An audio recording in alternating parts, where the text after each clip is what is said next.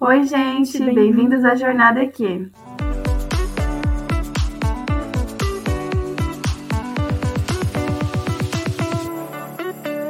Eu sou a Gabi. E eu sou a Mari.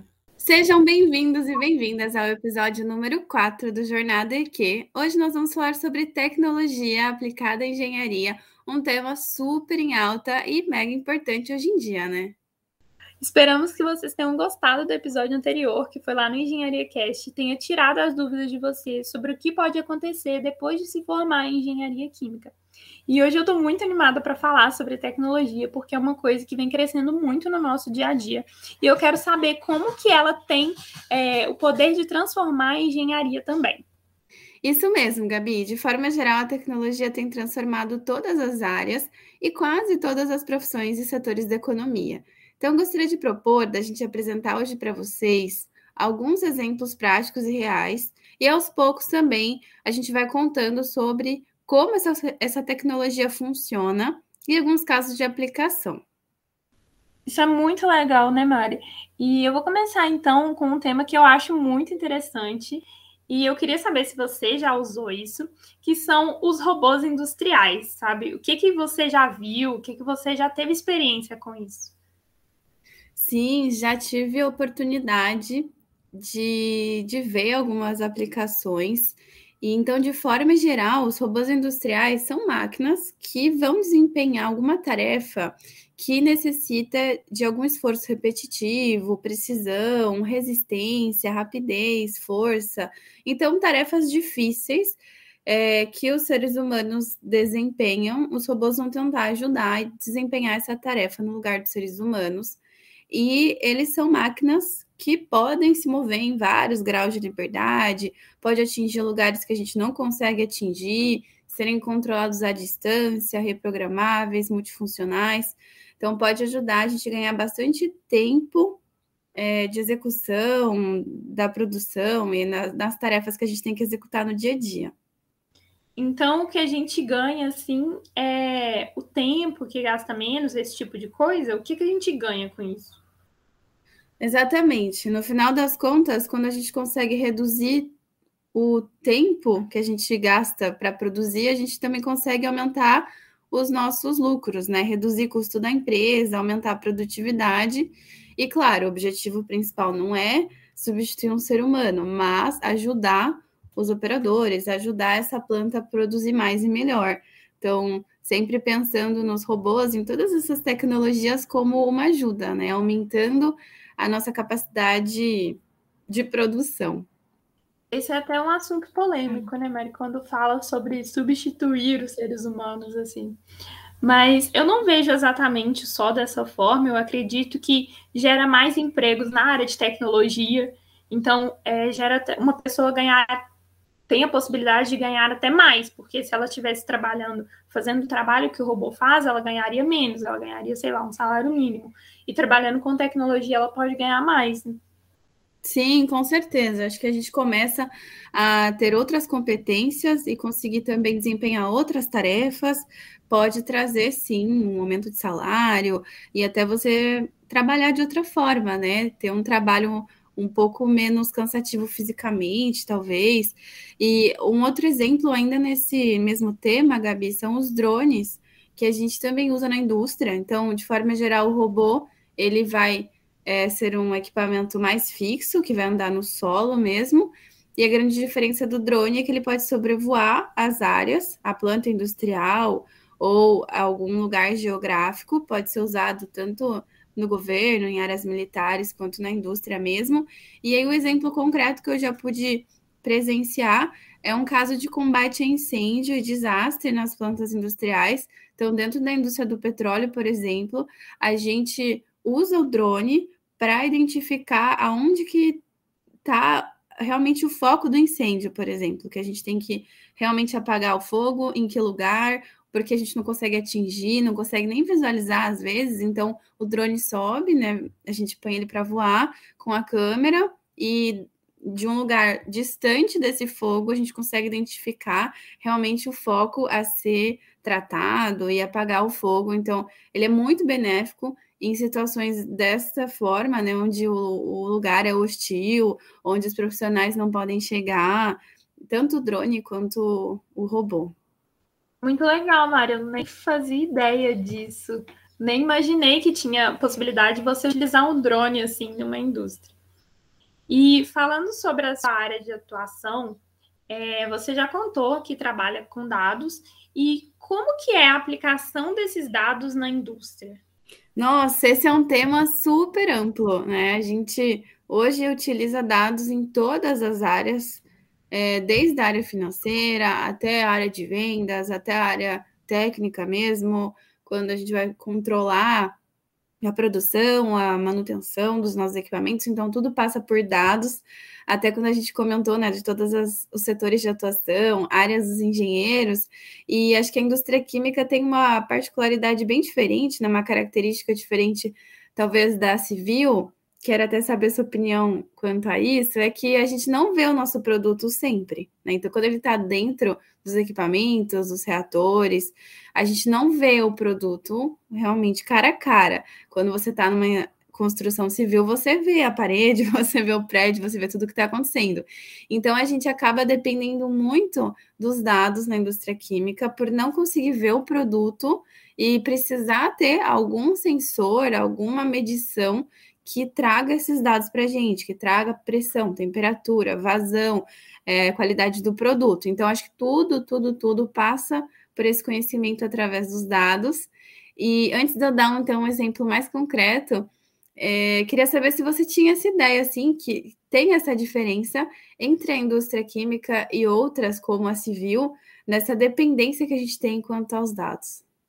Com certeza. Essa é até uma coisa que dificulta quando a gente está pensando em fazer engenharia química, porque a gente não tem certeza de como que o engenheiro químico trabalha, né? Então, é uma coisa que a gente não entende muito bem antes de entrar na faculdade. Como que você vê aquele produto ali, quando você percebe que está fazendo a diferença ou trabalhando com alguma coisa, se muitas vezes a gente não vê aquele produto sendo pronto, muitas vezes ele é matéria-prima de outra indústria. Então, realmente, isso é super complicado mesmo. Sim, achei muito interessante o que você falou, né? Ah, a gente não consegue medir se a ação que a gente está fazendo é efetiva, né? Às vezes você está buscando uma melhoria, como é que você vai ver que isso foi é, efetivo e trouxe vantagem, realmente é, a sua ação foi legal, né? Então, isso é uma coisa bem difícil e dependente dos dados. Quando você está mexendo com algum equipamento mecânico, civil ou algum qualquer equipamento, objeto físico, você vê na hora, né, o que está acontecendo. E a gente depende muito mesmo, então, então tudo vai passar por esses dados. Então, na prática, é, a gente vai coletar os dados de um sistema que vai pegar o dado lá do captor, vai trazer para uma base de dados, eu vou conseguir analisar se eu estou produzindo de forma correta, né, de acordo com as regras do meio ambiente, se eu estou produzindo a quantidade que deveria, se está sendo está tendo uma boa performance. Então, isso é um exemplo bem concreto de dados que a gente usa todos os dias para fazer o follow-up, o monitoramento da nossa produção. E eu lembro quando comecei a trabalhar nessa área também de planificação da produção, ligada à tecnologia, então é uma área que tem bastante tecnologia, bastante programação é, e também algoritmos para ajudar a gente a otimizar a produção, a otimizar a logística. No começo, quando eu conheço os meus colegas mais velhos, eles falaram, Mari, você acha que sempre teve tudo isso, né? Você é doida? A gente no começo usava uma folha de papel e eles contando para mim o quanto isso melhorou a produção, o quanto evoluiu a capacidade de produção, o quanto eles produzem mais e melhor, né? De ter passado do papel para o Excel, do Excel para sistemas que têm uma programação mais complexa por trás, e desse sistema a gente tenta colocar alguns algoritmos para ajudar a otimizar a produção. Então, além de ter esse sistema mais automatizado, tem aqui lá por trás um algoritmo que ajuda a, mais ainda a otimizar a decisão humana, porque às vezes a gente não consegue identificar olho nu a melhor decisão, né? Então, são muitos processos acontecendo e a gente uh, constrói esses algoritmos para ajudar nesse processo de decisão, não só na indústria do petróleo, né? Mas várias indústrias, que é a famosa programação linear, que é uma otimização de inequações tudo mais. Então, todas essas áreas estão também super dependentes dos dados. E isso que você comentou de que antes usava papel ainda é muito usado em indústrias pequenas aqui no Brasil, né? Aí eu não sei, mas aqui ainda é muito usado. Só que eu vejo que as indústrias têm percebido o quanto a tecnologia é importante, não só porque é um investimento, né? É, você não está gastando simplesmente por gastar com a tecnologia, você está gastando, mas é um, como um investimento, porque tudo vai voltar para o seu negócio depois. Você economiza o tempo dos seus trabalhadores que podem é, estar fazendo outra coisa, você economiza dinheiro realmente por é, desperdício, que evita tudo isso. Então, eu acho que as pessoas têm visto que a tecnologia ela realmente tem feito tudo isso que você falou. E como que você vê é, esse uso em outras engenharias, né? Já que você comentou aí da engenharia química. Sim, uh, comparando até com outras áreas, não só engenharia, mas o que me veio na cabeça agora primeiro foi a área da farmácia. É, eu tive a oportunidade de quase trabalhar numa indústria farmacêutica pequena e a gente conversou muito sobre o uso de dados, o uso de tecnologia, e o pessoal comentou muito isso, né? Que eles ainda usavam bastante coisa no papel, ainda muitas coisas que não eram automatizadas, e porque a indústria era menor. Então, é exatamente o que você falou, acho que a maturidade de uso de tecnologias e de dados em cada área, cada setor é muito diferente. Eu diria que a área da energia tem um uso assim até que avançado, né, de tudo isso. Olhando para essas áreas de farmácia, cosméticos, acho que é um pouco menos. E quando vou para produtos mais de mecânica, é, civil, produtos que a gente realmente consegue tocar, né, visualizar, usar em casa ou dentro, no carro, né, motor do carro e peças é, de forma geral. O processo produtivo já é muito automatizado, né? Tudo isso já também, acredito eu, que vai de encontro com a indústria química, tem bastante automação de processos, bastante tecnologia sendo usada nessa parte de mecânica. E na civil, alguns amigos meus até comentaram que usam muito pouco então, nesse caso, eles vão usar bastante para desenhar a planta, desenhar o prédio, desenhar todos os sistemas que estão dentro da, da construção, né? Hoje existem softwares e, e, programas, né, que você consegue desenhar como quando a gente desenha um reator químico, faz o desenho da planta também na indústria de construção civil. Aí eles conseguem desenhar também, Gabi, por exemplo, todas as tubulações, todos os equipamentos eletrônicos, elétricos, é, tudo que está atrelado, né? Como se fosse todo o ecossistema. Então, eles estão investindo bastante nesse início de projeto, mas no dia a dia da gestão de uma obra, né? Então, isso ainda tem bastante papel também, com certeza. Mas mesmo nós, na indústria da energia hoje, quando a gente fala com os operadores na planta, tem bastante papel, inclusive é um dos projetos que a gente tem tentado implementar, é como se fosse um tablet, que o operador ele consegue colocar lá dentro desse tablet o que, que aconteceu durante o, a ronda dele, né? Durante o período que ele trabalhou. Então ele vai escrever lá, ah, eu vi a bomba P220 com um problema. Então ele vai escrever tudo lá e esse problema já vai ser tratado de forma mais automática, mais automatizada do que quando ele escrevia no papel. Porque antes ele escrevia tudo no papel e aí depois ele tinha que digitar tudo. Aí às vezes esquecia de digitar, esquecia de salvar em algum lugar, a informação se perdia. Né? Então eu acho que essa parte de digital está tanto em ações do dia a dia quanto nessa coisa, nessas ações mais complexas de algoritmo, né, que a gente tem falado, é, de otimização. Então, são duas pontas distantes, assim, né, mas que estão ajudando bastante. É, e você comentou, Mari, sobre esse assunto de inteligência artificial. Como que isso funciona e como que vocês usam isso na indústria? Pergunta super legal essa, Gabi. É, desde que eu comecei na área de ciência de dados, é uma das coisas que mais perguntam. Vocês usam mesmo inteligência artificial na indústria? O que, que é isso, né? É, vou começar então explicando rapidamente o que é aprendizagem de máquina, que é o machine learning, e como que isso se relaciona com inteligência artificial. Aí eu respondo se a gente usa ou não. Até deixo essa provocação para vocês irem pensando se vocês acham que esse termo é aplicável ou não para a nossa área industrial e para onde que ele seria, né? Então, primeiro, é, como que a gente constrói um programa, um software, um modelo de forma tradicional? A gente vai definir manualmente, né? Nós humanos fazendo, escrevendo uma pergunta, definindo um problema. Então, vamos imaginar aqui que eu quero é, calcular a quantidade de CO2 que eu estou produzindo num determinado processo, para eu poder otimizar, pensando nessa otimização. Então, eu quero calcular essa quantidade. Então, eu posso simplesmente fazer uma conta, né, fazer um balanço estequiométrico de reações, calcular essa quantidade, e depois, quando eu fazer esse, fizer esse cálculo, posso colocar ele dentro de um código, né, escrever um código que vai calcular isso sempre, e implementar uma, uma solução. Pode ser um simples Excel, né? Posso escrever lá nos, nas células.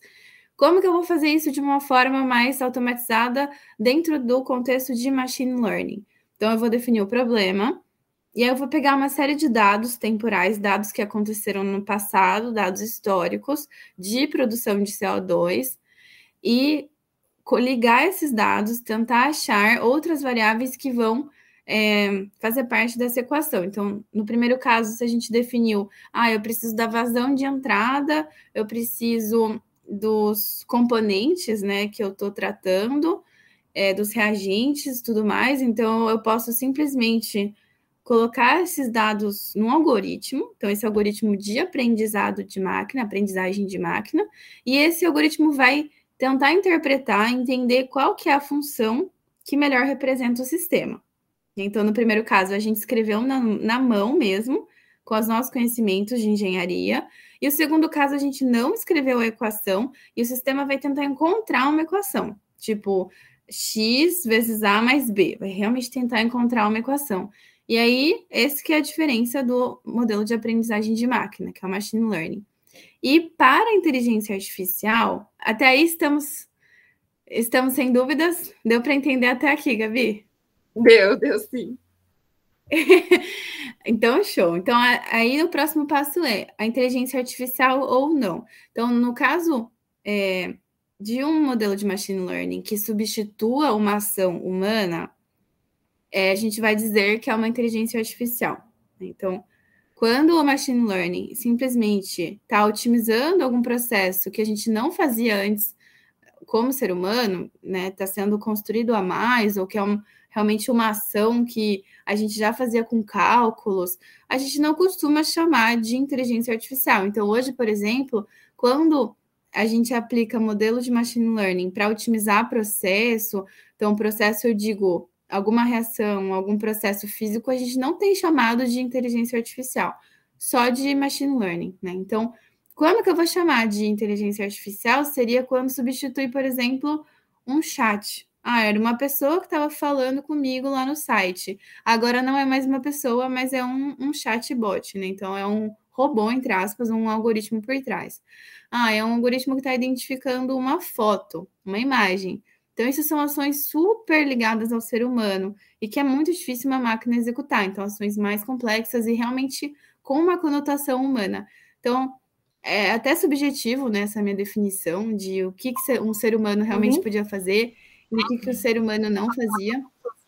Então, é, é dessa forma que a gente vai dividir né, o, ser, ser somente aprendizado de máquina ou inteligência artificial, mas a gente usa, então, respondendo a pergunta, dentro da indústria, é, todas essas áreas da ciência de dados e usa também, por exemplo, para entender textos, quando você quer vender um produto, né? então você vai rodar um algoritmo para entender é, o que está sendo dito sobre o seu produto. Esse algoritmo vai, é, vai ser chamado de processamento de linguagem natural, e aí ele vai identificar o sentimento dentro do texto, vai identificar o que está sendo falado dentro do texto.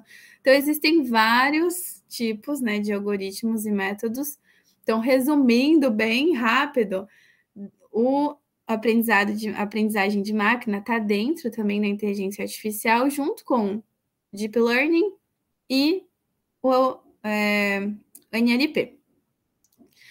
É, e tudo isso se vocês quiserem saber um pouco mais a fundo, tem um outro episódio que fala só disso, que fala muito mais de ciência de dados. Mas, de forma geral, a gente usa sim na indústria, Gabi, e é algo que cada vez mais a gente tem trabalhado em colaboração com cientistas de dados para ajudar a gente a realmente construir modelos melhores. Porque, como eu expliquei, ah, eu preciso identificar quais são as variáveis que eu vou precisar usar. Né? Então, se eu quiser construir um modelo que vai representar um sistema físico, né, um reator, uma coluna de destilação ou algum outro sistema, como que está funcionando uma bomba, um compressor, eu preciso trazer um engenheiro que vai entender de todas as grandezas físicas, né, todas as variáveis.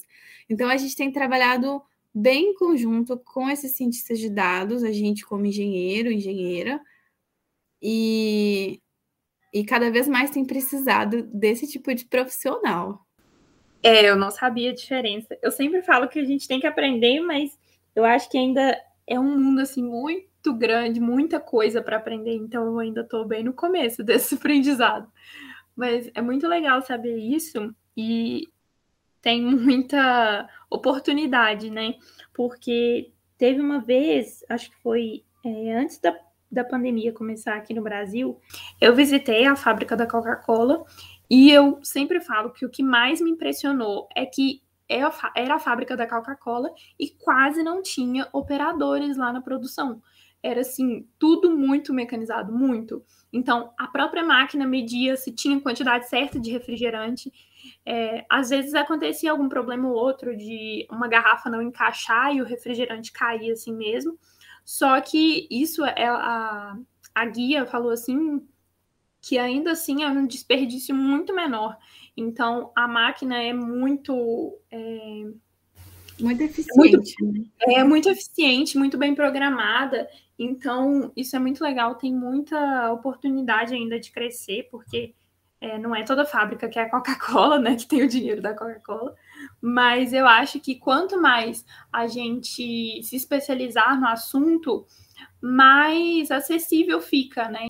E, ah, antes de continuar aqui, tem uma série que chama Mundo Mistério, você já viu? Do Felipe Castanhari na Netflix? Acho que não. Ela fala Sério, sobre depois... Ele fala sobre vários assuntos, mas teve um episódio o caminho para a superinteligência artificial, foi isso que ele falou. E aí ele fala que não é exatamente como as pessoas pensam, porque muita gente tem medo de que a inteligência artificial vai simplesmente dominar a gente e o mundo vai virar todo escravo, né? Então, é muito legal falar desse assunto e estudar um pouquinho mais. Fica aí a dica para quem quiser ver, chama o Mundo Mistério. Nossa, ainda nesse mesmo sentido, né, que você falou, a gente não pode pensar né, que a inteligência artificial vai trazer alguma ideia nova que nunca foi vista dentro dos dados. Isso é uma coisa que às vezes a gente pensa que vai surgir uma ideia inovadora, alguma coisa que ninguém nunca pensou.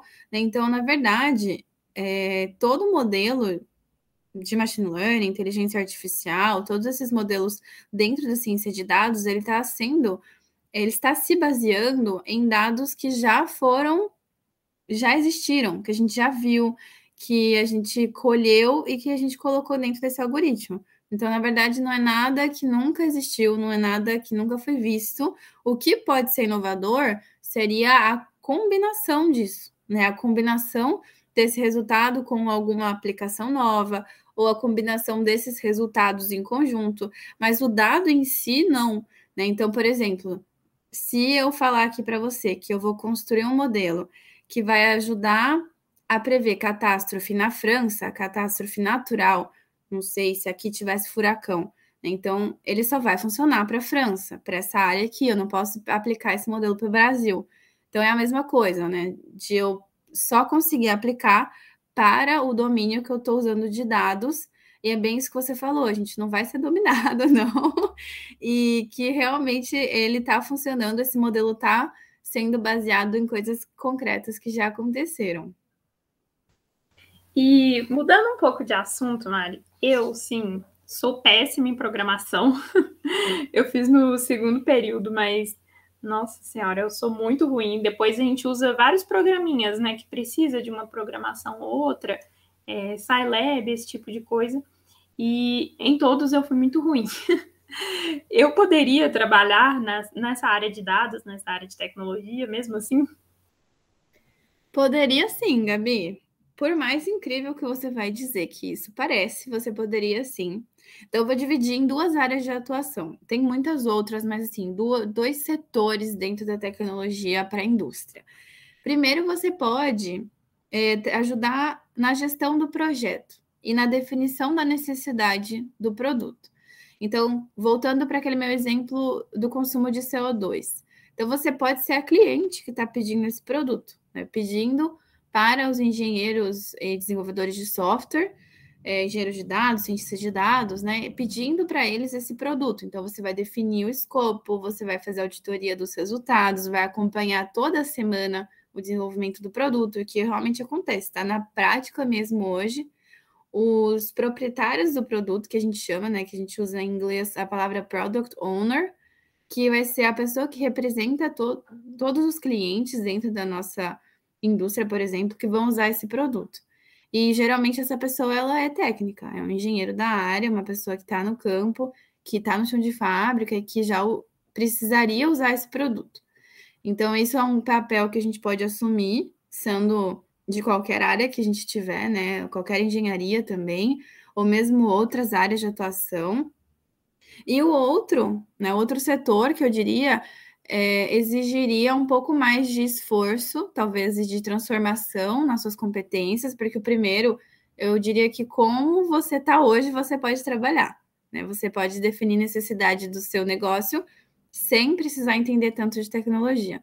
Mas o, o segundo caso seria você atuar mais a fundo ainda no time de tecnologia, e aí você precisaria começar a entender um pouco mais, poder tomar decisão ligada a tipos de tecnologias e tipos de soluções. Então, acho que aos poucos você pode ir entrando nessa área, né, para quem gosta, quem quer descobrir, mas dá super para entrar e começar sendo esse representante dos engenheiros, representante dos clientes. E foi assim que eu comecei em uma das áreas, para falar bem a verdade. comecei porque a gente precisava desenvolver modelo é, para os nossos processos e entrei numa das equipes, comecei a desenvolver, comecei a pôr a mão na massa e precisar fazer modelo, e assim foi indo.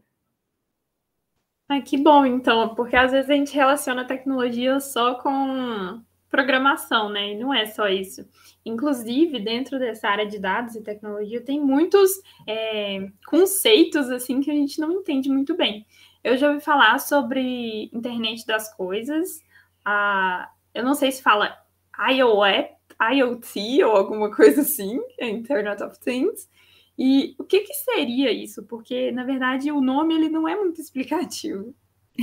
Sim, é, exatamente, fala-se fala IoT mesmo, e são objetos conectados. Então, objetos físicos que a gente toca, palpáveis, que vão se conectar à rede de internet. Um objeto que é super presente na nossa vida são os nossos celulares, né? o nosso telefone celular, que está conectado à rede de internet. Outros que também a gente pode, algumas pessoas podem ter, são os relógios conectados, ou a Alexa, que a gente pode ter em casa, que são as assistentes vocais assistentes domésticas, né, que fica conectado o tempo todo, escutando a gente falar. Então, tem várias opiniões a respeito disso, né, mas basicamente esses são IoTs é, que a gente pode ter em casa como pessoa física, né, e no, na indústria, a gente costuma instalar é, pequenos aparelhos em objetos industriais para transformar esse objeto num objeto conectado. Então, na prática, vamos lá, o que pode acontecer? Em torno de uma bomba, ou de um compressor, ou de algum equipamento elétrico, um aparelhozinho que vai medir a vibração desse, desse equipamento. E que através desse aparelho IoT, que vai medir a vibração, ele vai enviar para uma base de dados através de uma rede sem fio de internet, né, como se fosse uma rede de internet, vai enviar o dado para a base. Então, falar: olha, o equipamento está vibrando muito. Ah, não, o equipamento não está vibrando muito. Então, se ele estiver vibrando muito acima de é, um valor X, então significa que está com algum problema. Então, são é, alguns projetos dessa forma, né, nesse sentido que a gente tem é, executado na indústria. É, por exemplo, para conseguir capturar algum dado que a gente ainda não tenha. Então, de consumo de combustível em algum lugar que a gente não tinha, não tinha instalado um captor. Então, consegue colocar um captor IoT e consegue realmente trazer essa informação de vários lugares que antes a gente não tinha. Então, resumindo, é uma forma de conectar objetos com a rede e similar à rede de internet. A gente não vai passar pelo 3G, 4G, né, que a gente usa. Geralmente a gente passa por redes privadas das empresas. Uma delas bem conhecida se chama LoRa.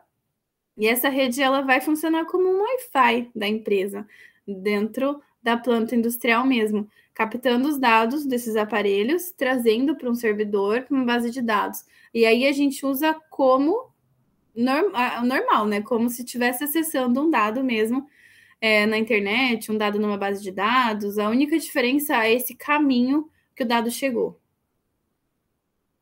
Nossa, muito legal, Mari. Eu não, não conhecia realmente.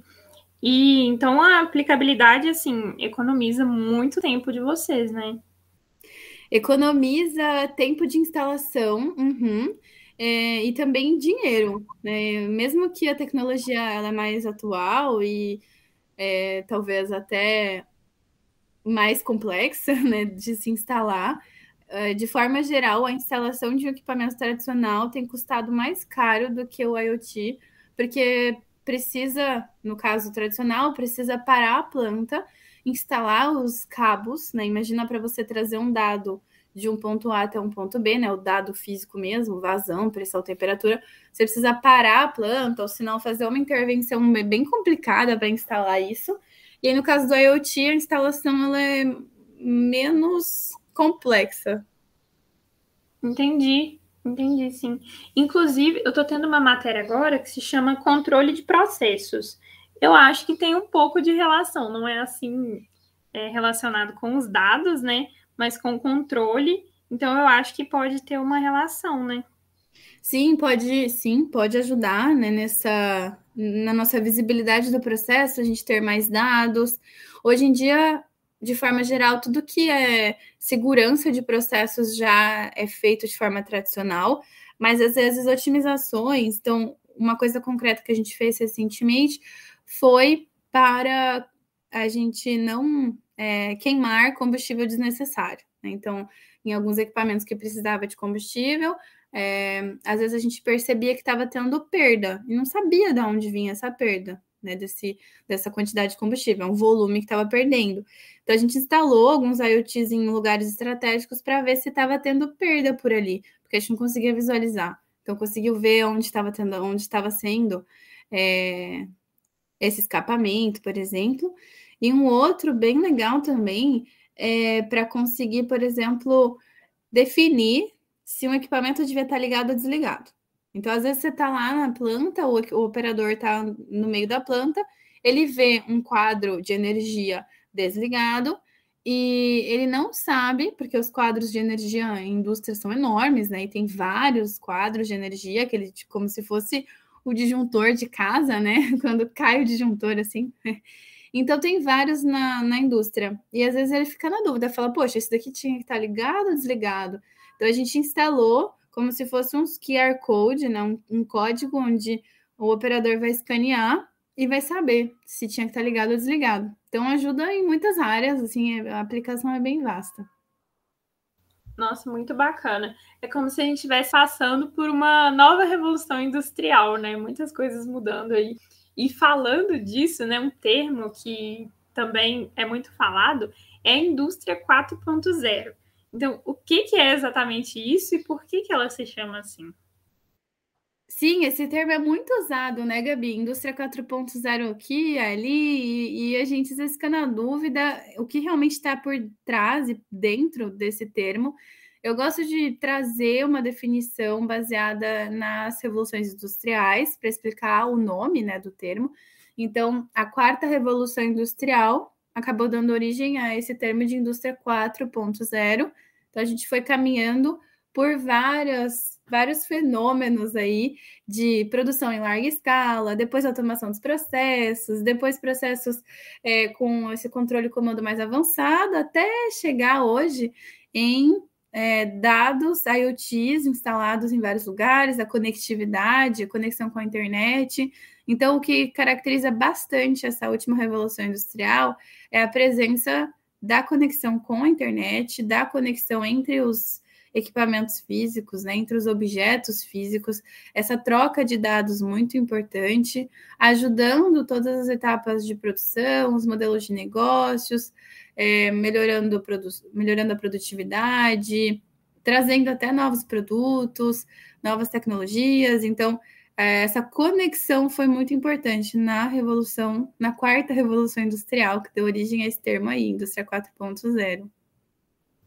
Outro termo também, Mar é, Mari, é o Smart Factory. O que, que é isso? Dá para explicar para a gente?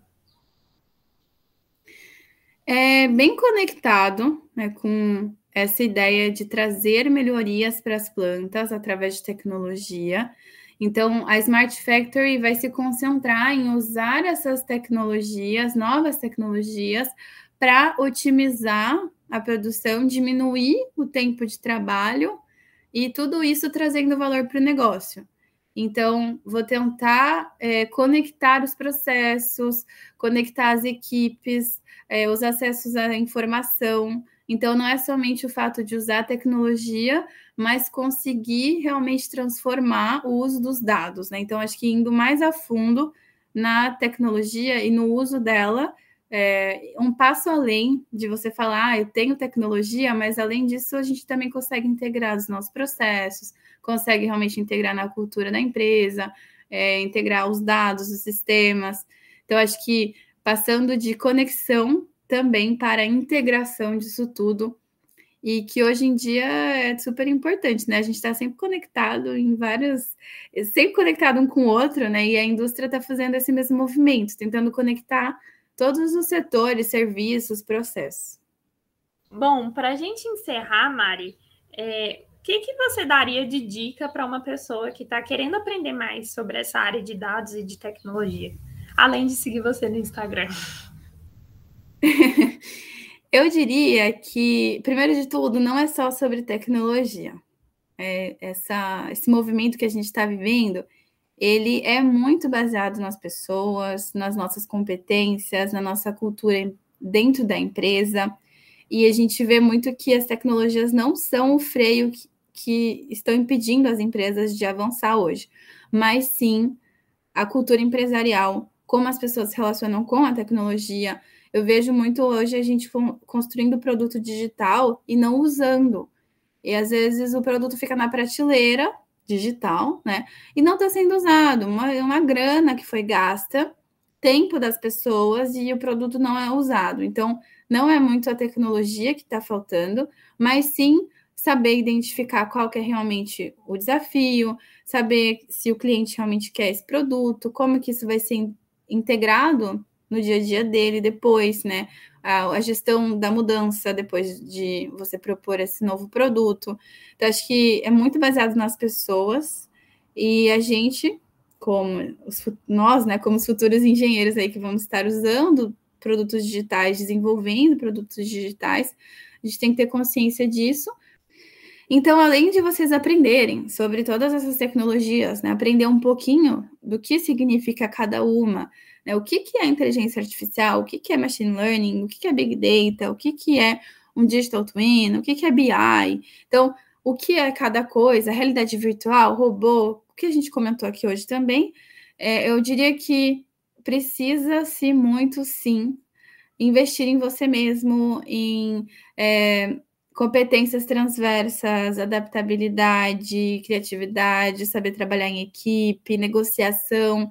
Então, acho que hoje o que falta é esse profissional completo que consegue entender sobre tecnologia, mas também trabalhar muito bem em equipe, ter competências técnicas na engenharia. É, as coisas estão muito integradas, até como a gente falou aqui, né, da parte industrial, da Smart Factory, que é essa integração entre tecnologia, sistema, produção. Então, nós também, como parte da empresa, a gente também tem que se integrar nesse ecossistema. Então, deixaria essa última mensagem, né, de aprender não somente hard skills, mas investir nas suas soft skills. E você, Gabi, depois de ter escutado todas essas tecnologias, tudo que a gente conversou hoje no, no episódio sobre tecnologia na engenharia, você se interessou mais por essa área? É, o que, que você achou mais interessante? É até engraçado, Mari, porque antes dessa série, da gente fazer essa série, eu nunca tinha pensado em trabalhar na área de tecnologia. Eu acho que quando a gente pensa em engenharia química, a gente não pensa muito nisso, né? Mas eu tô tendo muitas experiências falando do assunto, muitas pessoas, não só você, inclusive o meu, é, a próxima semana do meu podcast é com alguém da área de tecnologia de novo.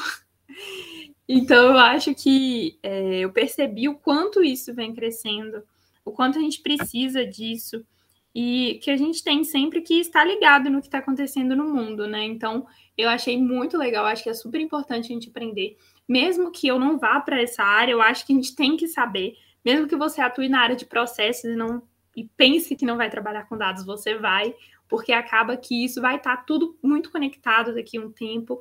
É, hoje já está muito conectado em várias indústrias, então isso tende a crescer. Então eu acho que essa multidisciplinaridade vai ser super importante. Com certeza, eu acho que é, expandiu muito a minha visão. Muito bom, adorei também, achei super interessante tudo que a gente conversou aqui. Gostei muito de te conhecer mais também, Gabi. Espero que o pessoal aqui que nos escutou também tenha gostado da nossa minissérie. E se vocês tiverem qualquer pergunta, dúvida, quiser trocar uma ideia com a gente, os canais ficam abertos. Sigam a Gabi e eu lá no Instagram. O meu é mari.goldigital. E o seu, Gabi? O meu é engenheira produtiva.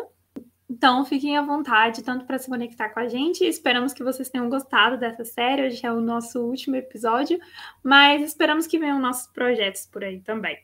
Com certeza, Gabi. Tchau, tchau, pessoal. Até a próxima. Tchauzinho, gente.